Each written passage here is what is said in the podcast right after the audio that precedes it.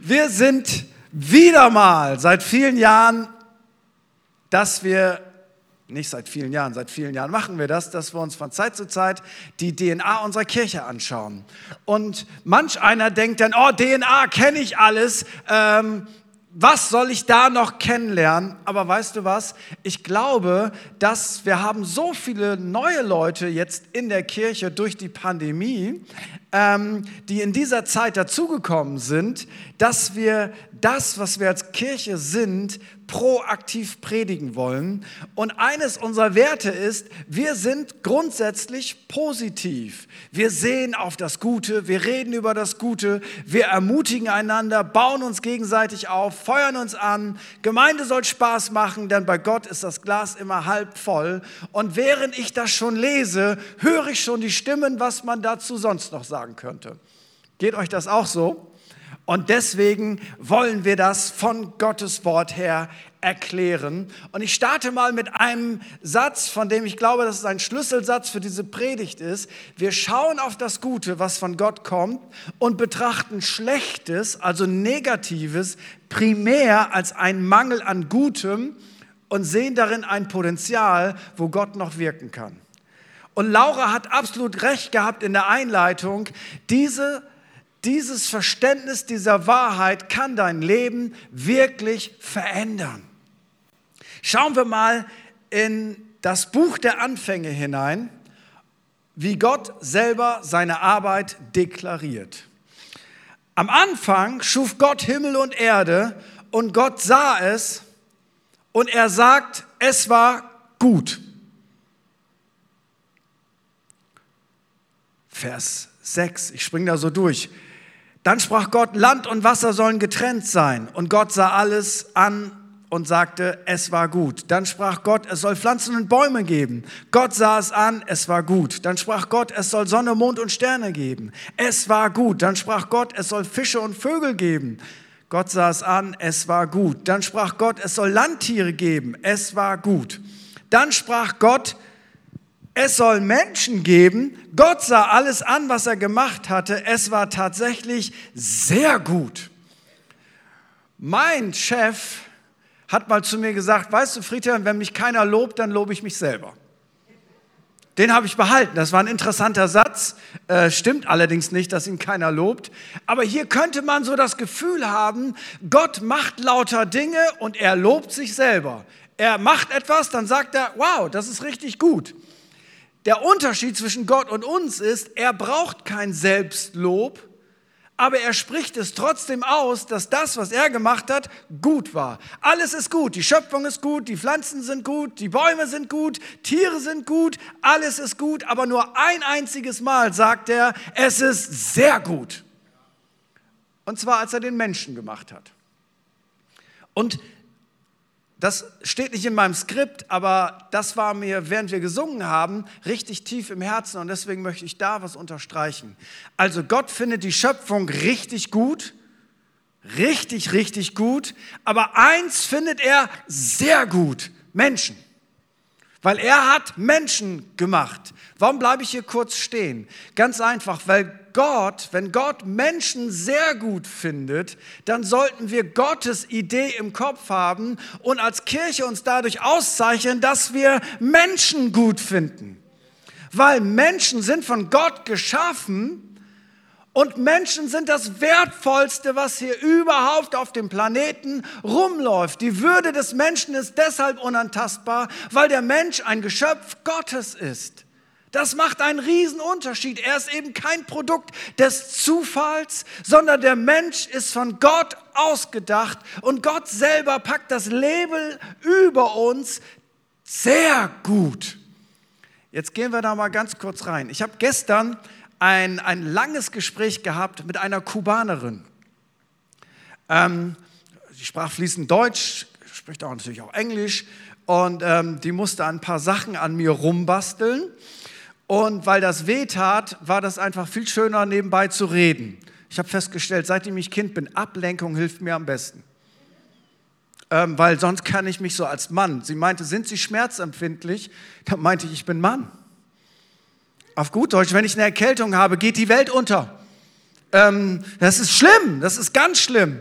Okay, und sie wusste, wie das geht. Dann haben wir uns über ganz viele Fragen unterhalten und kamen natürlich auf das Thema Rassismus zu sprechen. Und ich habe ihr gesagt, weißt du was, so sinngemäß, Rassismus ist für mich kein aktuelles Thema, wo ich politisch korrekt sein möchte.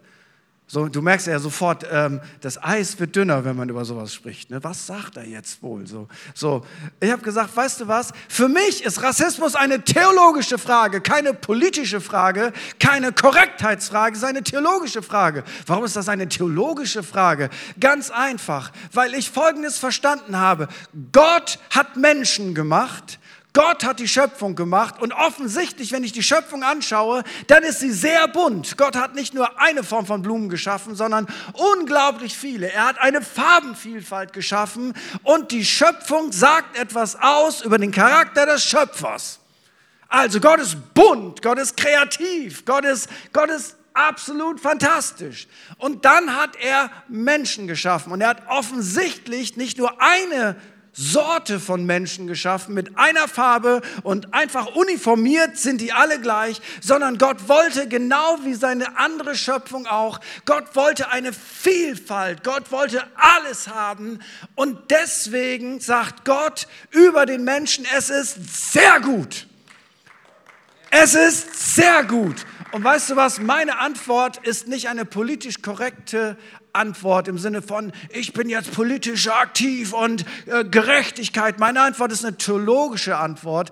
Gott sagt über seine Schöpfung, sie ist sehr gut. Und wenn ich irgendjemand von Gottes Geschöpfen als minderwertig betrachte, warum auch immer, dann sündige ich ist wieder eine theologische Antwort. Sünde heißt wörtlich Zielverfehlung. Daneben. Man kann weit daneben schießen und knapp daneben schießen, aber daneben ist daneben. Das heißt, wenn ich Menschen nicht in der ganzen Vielfalt, die Gott auf diesem Planeten gegeben hat, wenn ich das nicht liebe und wertschätze, dann sündige ich. Weil damit sage ich dem Schöpfer, du sagst zwar selber, du hast es sehr gut gemacht, aber ich finde, du hast das nicht so gut gemacht. Was für ein abstrakter Gedanke. Und weißt du was, das ist der Vorteil der Kirche. Wir sind nicht politisch, wir sind theologisch. Unser Argument kommt nicht aus der Politik oder aus einem Druck, der da entsteht, sondern unser Argument kommt aus der Bibel. Gott liebt Menschen und er findet sie sehr gut. Tja, und dann denk mal, denk mal darüber nach. Also, Adam und Eva waren bestimmt nicht blond und blauäugig. Wir wissen heute, wo der Mensch wegkam. War nicht blond und blauäugig. Ganz sicher nicht. Sagte eine, schade. Scherz. Ich finde es gut, wenn wir darüber lachen. Weißt du warum? Weil wenn du darüber lachst, dann stehst du da drüber. Gott hat sich eben nicht entschieden, dass Jesus Christus durch den Stamm der Ostfriesen in die Welt gebracht wird. Das ist übrigens mein Stamm. Und wenn du sagst, ja, du hast keine Ahnung, wie es ist, eine Minderheit zu sein, oh doch. Es gibt in Deutschland vier geschützte Minderheiten. Vier. Und jetzt wirst du sagen, oh, gehören wir auch dazu? Nein. Ähm, es sind Sinti und Roma, es sind die Sorben in Sachsen, es sind die Dänen in Schleswig-Holstein und die Friesen. Ich gehöre zu einer anerkannten, geschützten Minderheit in Deutschland. Sei lieber vorsichtig, wie du mit mir umgehst. Und wenn ich nochmal so einen Witz höre, dann gibt es Attacke, verstehst du? Dann kommt das Service-Team und bittet dich, hinauszugehen. Nein, ganz im Ernst, warum kann ich darüber lachen? Weil ich weiß, Gott hat uns Friesen geschaffen als Minderheit, um diese Nation mit einer enormen intellektuellen Kapazität zu segnen. Warum kann ich da so mit umgehen? Ganz einfach, weil ich denke nicht im Traum daran, mich dafür zu entschuldigen, wie Gott mich gemacht hat, wer ich bin, wo er mich hat auf die Welt kommen lassen, was für eine Hautfarbe ich habe, was für eine Augenfarbe ich habe. Ich bin sehr gut gemacht von Gott. Und genau das möchte ich dir sagen. Hör auf, dich für irgendetwas zu entschuldigen. Du bist in Gottes Image gemacht und wir sind grundsätzlich positiv und wir finden das sehr gut, was Gott gemacht hat. So, und das betrifft auch den Umgang, den du mit dir selber haben solltest. Wir haben ja in Deutschland so eine Art von Perfektion. Wir finden nur das sehr gut, was perfekt ist. Und daran scheitern wir dann im Leben. Weißt du was? Weil wer legt denn eigentlich fest, was perfekt ist, oder? Wer legt eigentlich fest, was eine gute Mode ist? Steht ja nicht in der Bibel. So nach dem Motto, in der Bibel steht, trag mal Blue Jeans. Äh, trag mal das Röckchen, woll. Steht ja alles nicht drin. Wer legt das denn fest? Äh, was gut oder nicht gut ist, das legen ja Menschen fest. Und das ist sehr zeitbedingt. Also wenn du dir mal die Modebilder der 70er anschaust, dann denkst du, aha.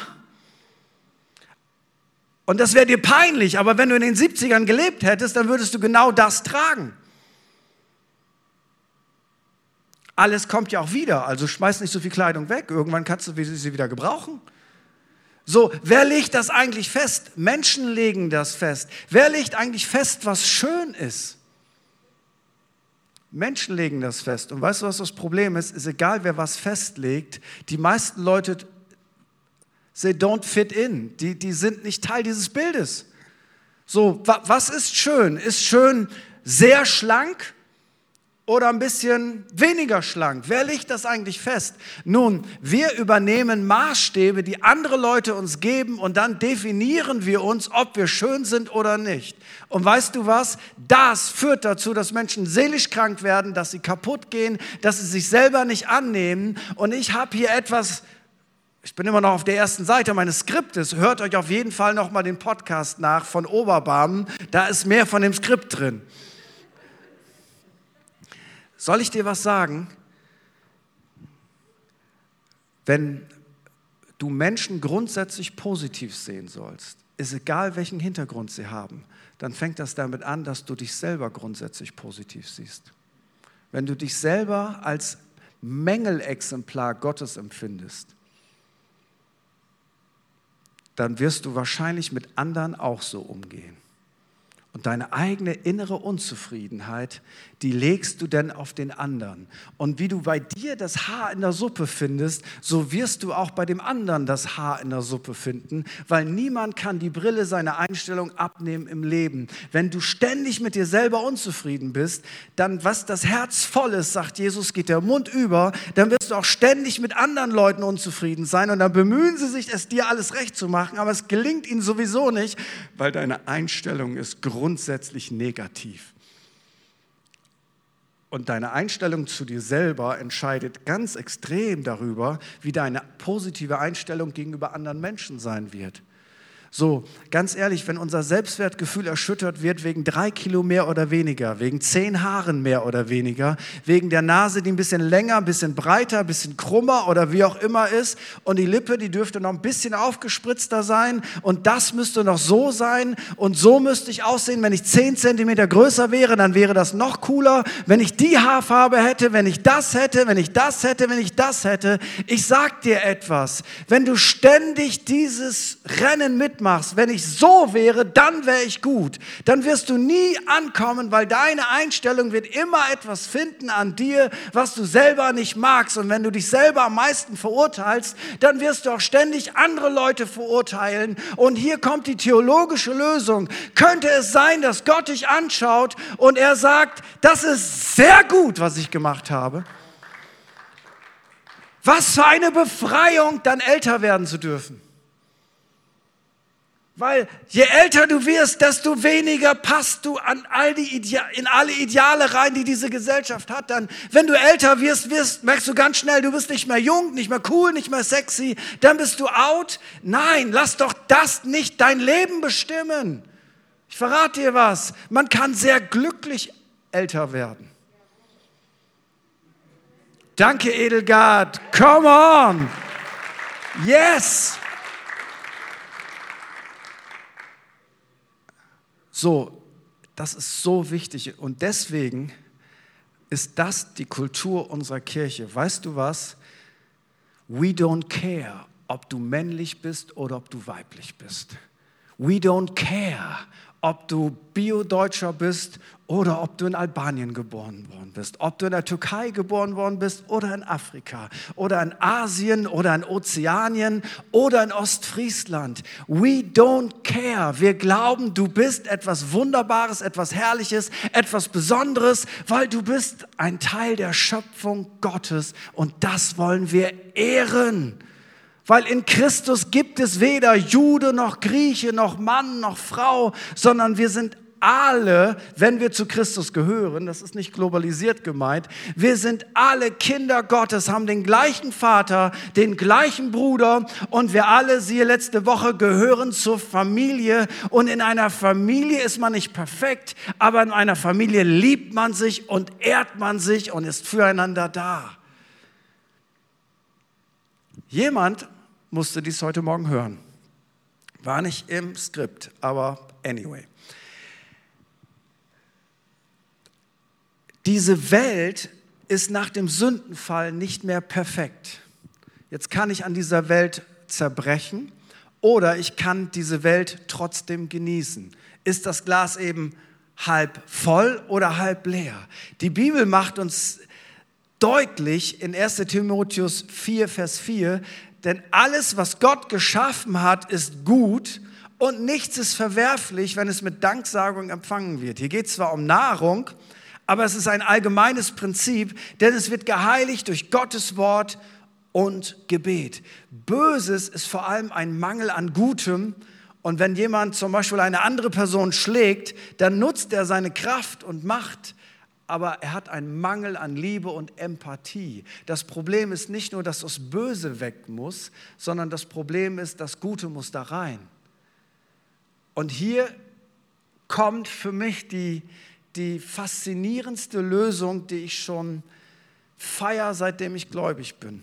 Ich weiß nicht, wie viele Menschen ich gesehen habe, die nicht gut drauf waren, die böse waren. Die Bibel sagt ja, alle sind Sünder und Mangel des Ruhmes, den sie über Gott haben sollten. Also jeder Einzelne. Bei dem einen wird, kommt das stärker raus, bei dem anderen weniger. Das Potenzial zum Bösen ist aber bei jedem Menschen vorhanden, bei absolut jedem. Aber ich weiß nicht, wie viele Menschen ich gesehen habe, deren Biografie durch Jesus Christus umgeschrieben wurde, wo Jesus das Böse weggenommen hat in unserem Herzen und das Gute, seine Liebe, seine Annahme, seine Reinheit, seine Kraft dort hineingepackt hat. Und deswegen bin ich grundsätzlich nicht hoffnungslos, wenn ich seltsame Menschen sehe. Weißt du nämlich warum? Weil ich ein seltsamer Mensch war. Manche sagen noch bin, aber das stimmt nicht. Ich bin getauft. Das alte Leben ist vergangen. Nunmehr lebe nicht mehr ich, sondern Christus lebt in mir und ich bin eine neue Schöpfung. Fertig aus. Weil weißt du was, der Unterschied zwischen uns Christen und Nichtchristen ist doch nicht, dass wir bessere Menschen sind. Der Unterschied ist, dass Jesus uns besser gemacht hat. Und wenn er das mit uns geschafft hat, dann kann er das mit jedem schaffen. Also ist der Blickwinkel eben nicht nur, aus dem kann ja nie was werden, sondern wenn er eine Begegnung mit Gott hat, kann aus ihm oder ihr alles werden.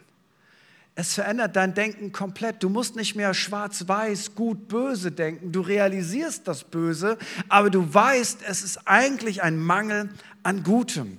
Wenn du mit dieser Perspektive auf deine Umstände schaust, dann stellst du fest, dass du deine Umstände vielleicht nicht verändern kannst, aber deinen Blickwinkel kannst du verändern.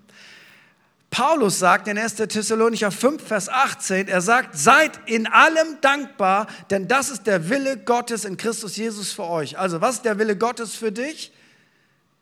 Dankbarkeit. Wir alle haben eine klare Ansage von Gott. Gottes Wille ist, du sollst dankbar sein in allem. Gott sagt nicht für alles, sondern in allem. Also in jeder Situation, sei sie noch so bescheuert, sagt Gott dir, du kannst dankbar sein. Und dankbar sein ist ein Sammeln von positiven Dingen, die in meinem Leben passieren. Grundsätzlich positiv ist übrigens ähm, Umgangssprache, versus Juristendeutsch. Also in, im Juristendeutsch ist grundsätzlich der Normalfall, aber es bedeutet nicht, dass es immer so ist. Immer positiv würde bedeuten, egal was passiert, wir sind gut drauf, wir weinen nie, wir sind immer über den Wolken. Das sagt unsere DNA nicht. Wenn jemand unter uns krank ist und leidet, äh, dann weinen wir mit den Weinenden.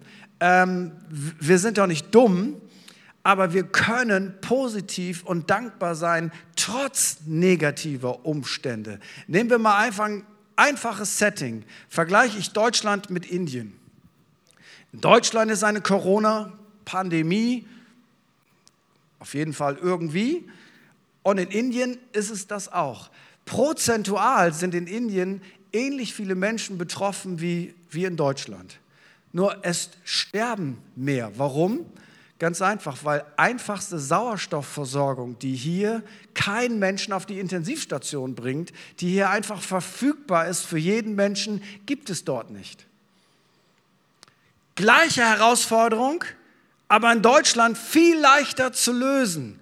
Also ich kann einfach in dieser Situation dankbar sein, dass uns diese Situation trifft in einem Land wie diesen. Auch wenn die Umstände nicht positiv sind, kann ich dankbar sein, dass ich hier bin. Und damit meine ich nicht kritiklos hier bin, sondern ich meine dankbar hier bin.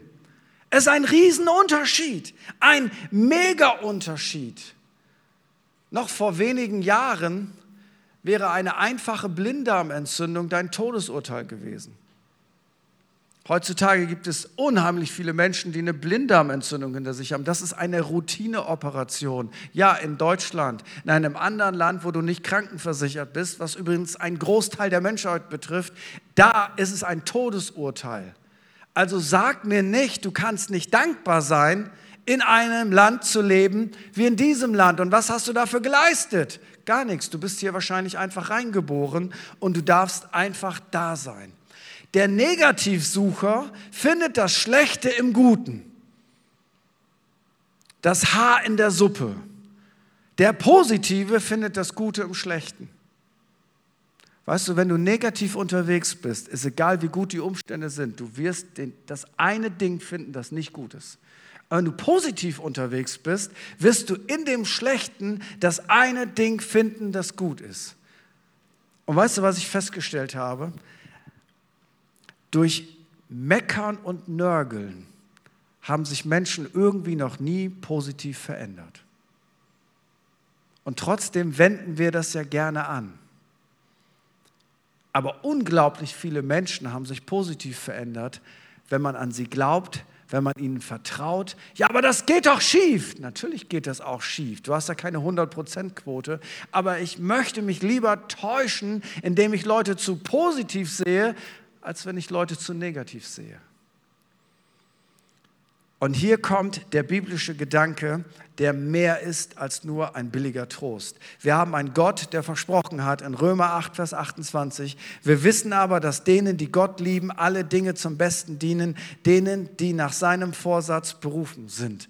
Was bedeutet das? Gott hat nicht versprochen, dass nicht schlechte Dinge in dein Leben kommen. Gott hat nicht versprochen, dass dein Leben immer ein Ponyhof sein wird. Gott hat nie versprochen, dass du nie Krisen oder Herausforderungen bekommst. Das trifft alle Menschen. Aber weißt du was, wenn du Gott liebst, hat er versprochen, dass er selbst die schlechten Dinge benutzt, um in deinem Leben was Gutes zu machen. Er nennt die Dinge nicht gut, er sagt nur, ich habe die Fähigkeit, aus den schlechten Dingen etwas Gutes zu machen, aus einer Niederlage einen Sieg zu machen, aus einer Krise einen Lerneffekt zu machen, aus etwas Kaputtem etwas Heiles zu machen. Weißt du was? Was für eine positive Zukunft liegt vor dir, wenn du weißt, dass Gott in der Lage ist, selbst die schlimmen Dinge in deinem Leben so zu verändern, dass sie dir am Ende dienen, dass etwas Gutes daraus entsteht. Das verändert alles. Damit sagst du nicht, ach, glaub doch an Jesus, dann ist alles ganz leicht. Nee, aber vertraue Jesus und er ist in der Lage, aus dem Mist deines Lebens Dünger zu machen für deine persönliche Entwicklung.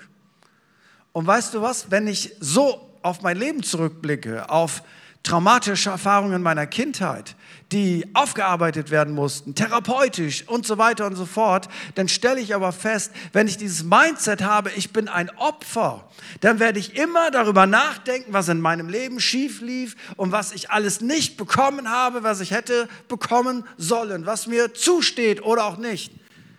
Aber weißt du was, wenn ich dieses Mindset habe, ja, ich habe negative Erfahrungen in meinem Leben gemacht, jede Menge davon, aber Gott hat versprochen, dass er diese negativen Erfahrungen benutzt, um etwas Positives hervorzubringen in meinem Charakter. In dem Moment bin ich kein Opfer, sondern in dem Moment gestalte ich mein Leben mit weil meine Vergangenheit definiert nicht meine Zukunft. Meine Vergangenheit hält meine Zukunft nicht in der Hand, sondern Jesus Christus definiert meine Zukunft und er hält meine Zukunft in seiner Hand. Komplett anderes Mindset und innerlich freisetzen, weil das ist grundsätzlich positiv. Paulus zum Beispiel ist mit diesem Mindset unterwegs und er sagt, ich lese das aus Zeitgründen nicht, in Philippa 3 findet ihr das Ganze. Paulus sagt, hey, ich bin im Gefängnis und es gibt Leute, die predigen jetzt das Evangelium, weil sie sind ermutigt, wenn Paulus im Gefängnis sitzt, das Evangelium predigt, dann wir in der Freiheit, wir werden das auch machen. Und einige predigen das Evangelium, weil sie wollen Paulus ärgern. Was für eine bescheuerte Motivation, das Evangelium zu predigen, einfach um Paulus zu ärgern. Wie dumm ist das denn? Und weißt du, was Paulus sagt? Macht nichts. Hauptsache, das Evangelium wird verkündet. Was für eine Einstellung. Er wird nicht irre daran und sagt, diese bösen Leute, diese bösen Jungs. Nee, er denkt grundsätzlich positiv. So verstehen wir auch Kolosser 3 zum Beispiel. Das ist der letzte Bibelvers heute. Da sagt Paulus der Kirche der Kolosser, so zieht nun an.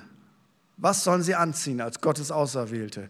Heilige und Geliebte herzliches Erbarmen, Freundlichkeit, Demut, Sanftmut, Langmut, ertragt einander, vergebt einander, wenn einer gegen den anderen zu klagen hat, gleich wie Christus euch vergeben hat, so auch ihr. Über dies alles aber zieht die Liebe an, die das Band der Vollkommenheit ist. Hast du mal darüber nachgedacht, dass du Erbarmen, Freundlichkeit, Demut, Sanftmut, Langmut, einander ertragen und vergeben, dass du sowas nur brauchst, wenn du engen Kontakt zu Menschen hast? Das sind alles Attribute, die brauchst du, wenn du in Beziehung mit Menschen stehen willst. Und ich will dir etwas sagen, jeder von uns muss Beziehungen zu Menschen haben, weil Einsamkeit in Isolation macht krank. Es ist kein Heilmittel. Isolation gilt weltweit als Folter. Also Menschen zu isolieren damit machst du sie krank, seelisch krank und körperlich krank. Keiner von uns will alleine auf einer Insel leben. Und jetzt kommt das Problem, wenn du mit Menschen zusammenlebst, von verheiratet sein, Kinder haben, Eltern haben, Freunde haben, Brüder haben, Schwester haben, Schwestern haben, Arbeitskollegen, wie auch immer. Jetzt kommt das Problem. Das Leben wird herausfordernd. Weil die Menschen, mit denen wir uns umgeben, selbst die, die wir sehr lieben, sind nicht perfekt. Wie sollen wir unperfekte Menschen aushalten? Nun, indem du etwas anziehst. Freundlichkeit gegenüber Menschen, die unfreundlich sind. Demut gegenüber Menschen, die stolz sind. Sanftmut gegenüber Menschen, die aufbrausend sind, Langmut mit jedem Menschen, ertragen, wenn es mal eng wird miteinander, die blöden Tage im Leben. Und vergeben, immer, jederzeit, wie oft, 70 mal 7. Warum ist das so wichtig, dass wir diese positiven Charaktereigenschaften hervorbringen? Weil sie versetzen uns in die Lage, mit Menschen zusammenzuleben und Menschen nicht zu reduzieren auf ihre Fehler, weil sie werden diese Fehler machen. Fange nicht an, Menschen zu verändern, verändere dich und sei grundsätzlich positiv. Ich kann mit Menschen zusammenleben, auch wenn ich einen Streit mit ihnen hatte, weil ich bin in der Lage, Menschen zu verzeihen, die mir Unrecht getan haben. Und wenn Menschen, die mit mir zusammenleben, in der Lage sind, mir zu verzeihen, ich meine jetzt, ich stehe nicht morgens auf und sage, ey, heute habe ich mal so richtig Bock, dir mal richtig einen zu geben. Sowas meine ich ja nicht. Ich meine das, was uns allen passiert im Alltag. Je mehr ich diese Tugenden entwickle, desto positiver gehe ich mit Menschen um. Ich habe festgestellt, so viele Menschen sind frustriert von Kirche und Gemeinde. Und dann fragst du, warum? Und die wenigsten sagen ja, weil die Lieder so doof waren. Die meisten sagen, irgendjemand hat mich verletzt, hat mich beleidigt, hat mich nicht gesehen, hat mich nicht beachtet, hat schlecht über mich geredet und deswegen habe ich mich distanziert. Ich verstehe das intellektuell, total. Aber weißt du was? Ich habe mich entschieden, niemand wird mich davon wegbringen, die Braut von Jesus Christus, seine Kirche, nicht mehr zu lieben, nur weil irgendeiner schlecht über mich geredet hat, weil irgendeiner schlecht über meine Predigt geredet hat, über eine Leiterschaftsentscheidung, weil mich irgendjemand beleidigt hat. Also ich kann dir so eine Rangliste geben an heißesten Beleidigungen, die ich in 32 Jahren gehört habe. Ich gebe dir mal eine, Speichellecker. Das war eine besonders schöne, die habe ich mir gemerkt. Speichellecker. Oder von einer Zeit sagte mir jemand, wegen dir sterben Menschen. Aber weißt du was? Ich habe mir das abgewöhnt, Fehlverhalten von Christen hochzurechnen auf meinen Vater im Himmel. Weil ich habe auch Fehlverhalten. Es gibt Menschen, die müssen mir verzeihen. Ich bin grundsätzlich positiv. Ich liebe die Kirche. Ich liebe meine Gemeinde. Ich liebe auch die Credo-Kirche. Nicht, weil sie perfekt ist, sondern weil es seine Kirche ist und weil das der Platz ist, wo Gott mich reingestellt hat. Und ich werde nicht, weil irgendjemand, wenn Gott mich umplatziert, ist das richtig, aber weil irgendjemand nicht nett zu mir war, werde ich mich nicht umplatzieren, weil ich lasse es nicht zu, dass das Fehlverhalten von Menschen meine Lebensplanung beeinflusst, weil ich bin grundsätzlich positiv. Ich lasse es zu, dass Gott meine Lebensplanung beeinflusst. Wenn du das verstehst, dann verändert sich alles dann verändert sich richtig alles.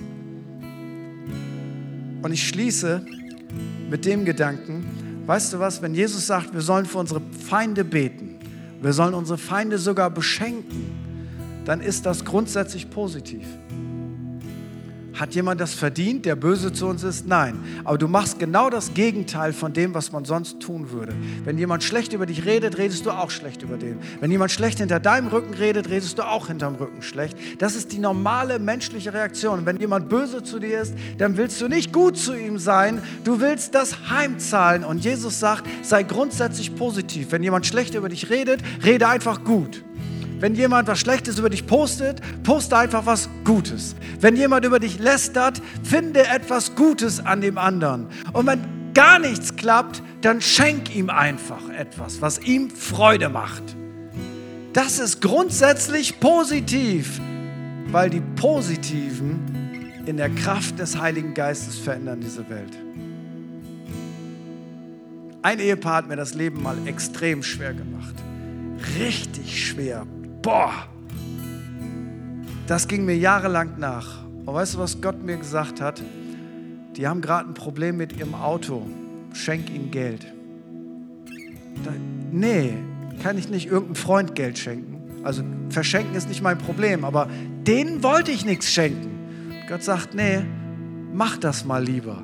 Und weißt du, was du merkst, wenn du anfängst positiv zu sein, verändert sich deine innere Einstellung.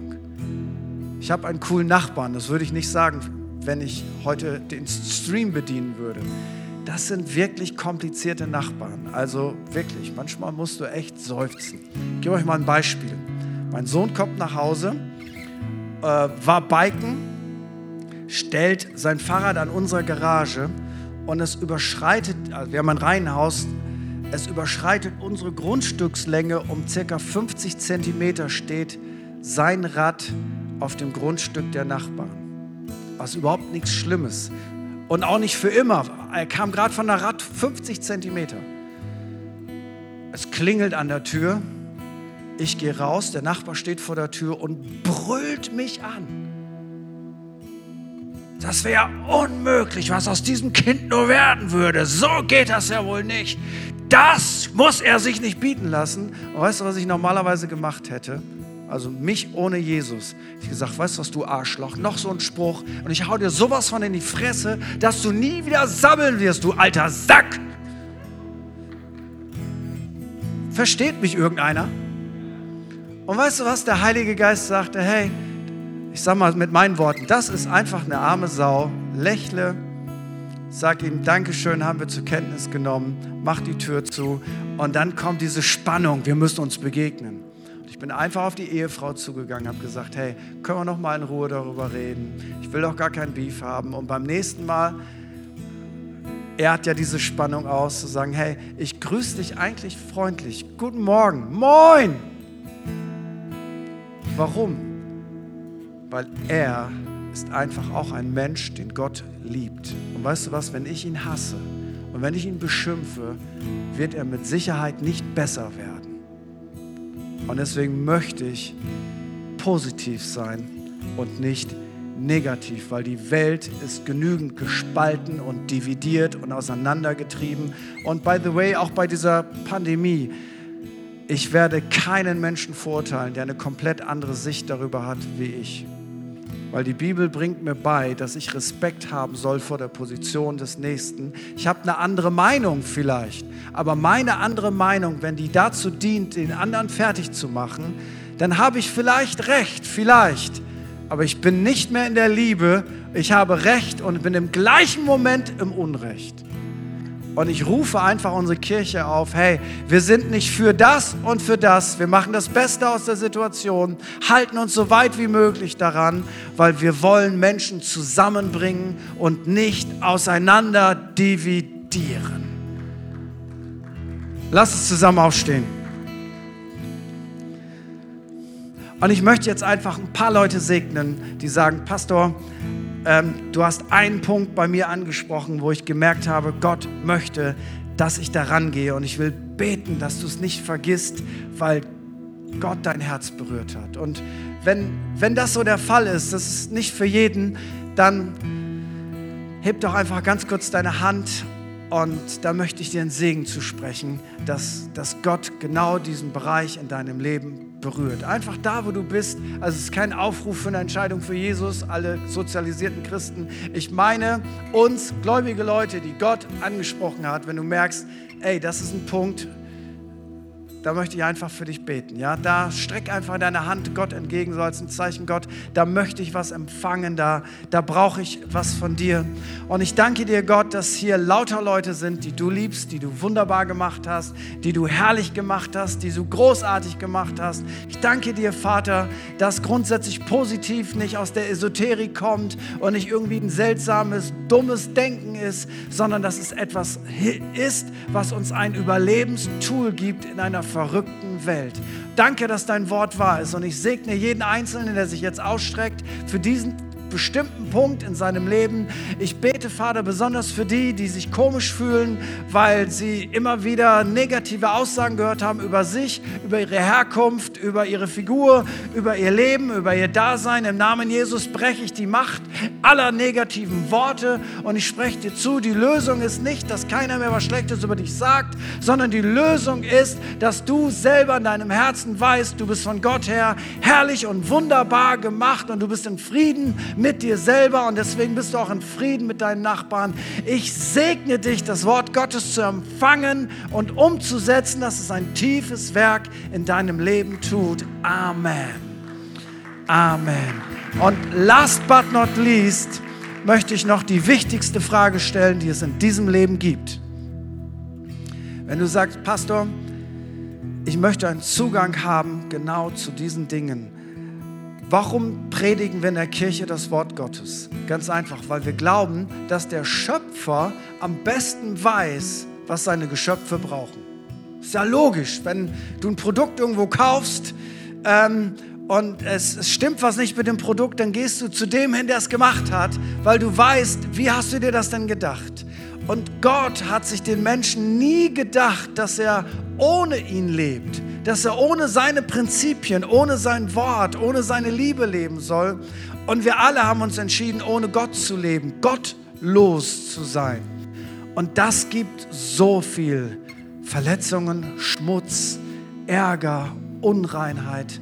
Und Gottes Mission ist es durch Jesus Christus. Seit 2000 Jahren streckt Gott seine Arme dir entgegen durch das Bild des gekreuzigten Jesus. Und er sagt, ich habe all das getragen, was nicht gut ist. Ich habe all das weggenommen. Ich habe die Trennung zwischen dir und Gott weggenommen. Und Gott bietet an, komm doch auf den geraden Weg.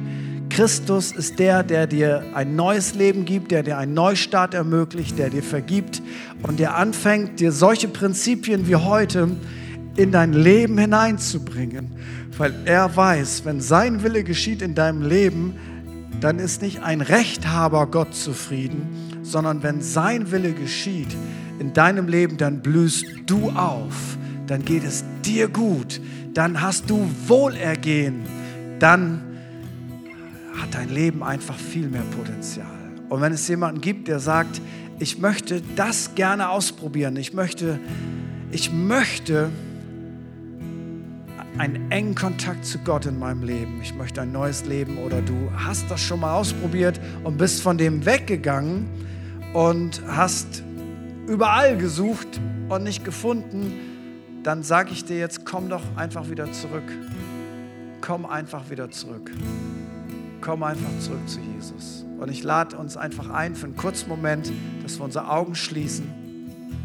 Ich möchte einfach fragen, gibt es jemand, der heute diesen Schritt auf Jesus zugehen will, mit ihm starten möchte ins Leben? Jemand, der zurückkommen will, weil er krumme Wege gegangen ist und er sagt, ich will, ich will heute wieder neu starten mit Jesus. Dann, während alle Augen geschlossen sind, bitte ich dich einfach, gib mir ganz kurz ein Zeichen und damit letztendlich Gott, dass du heute eine Entscheidung treffen willst für ein Leben mit Jesus Christus, dann da, wo du bist, heb einfach ganz kurz deine Hand. Alle Augen sind geschlossen. Dankeschön. Gibt es noch jemand, der sagt, hey, ich, ich möchte diesen Start wagen? Dann lade ich dich ein. Heb ganz kurz deine Hand und dann schließe ich dich mega gerne in das nächste Gebet mit ein. Und dann lade ich dich ein, wenn du deine Hand gehoben hast, dass du mit mir ein Gebet betest, das jetzt hier vorne auf dem Stream erscheint.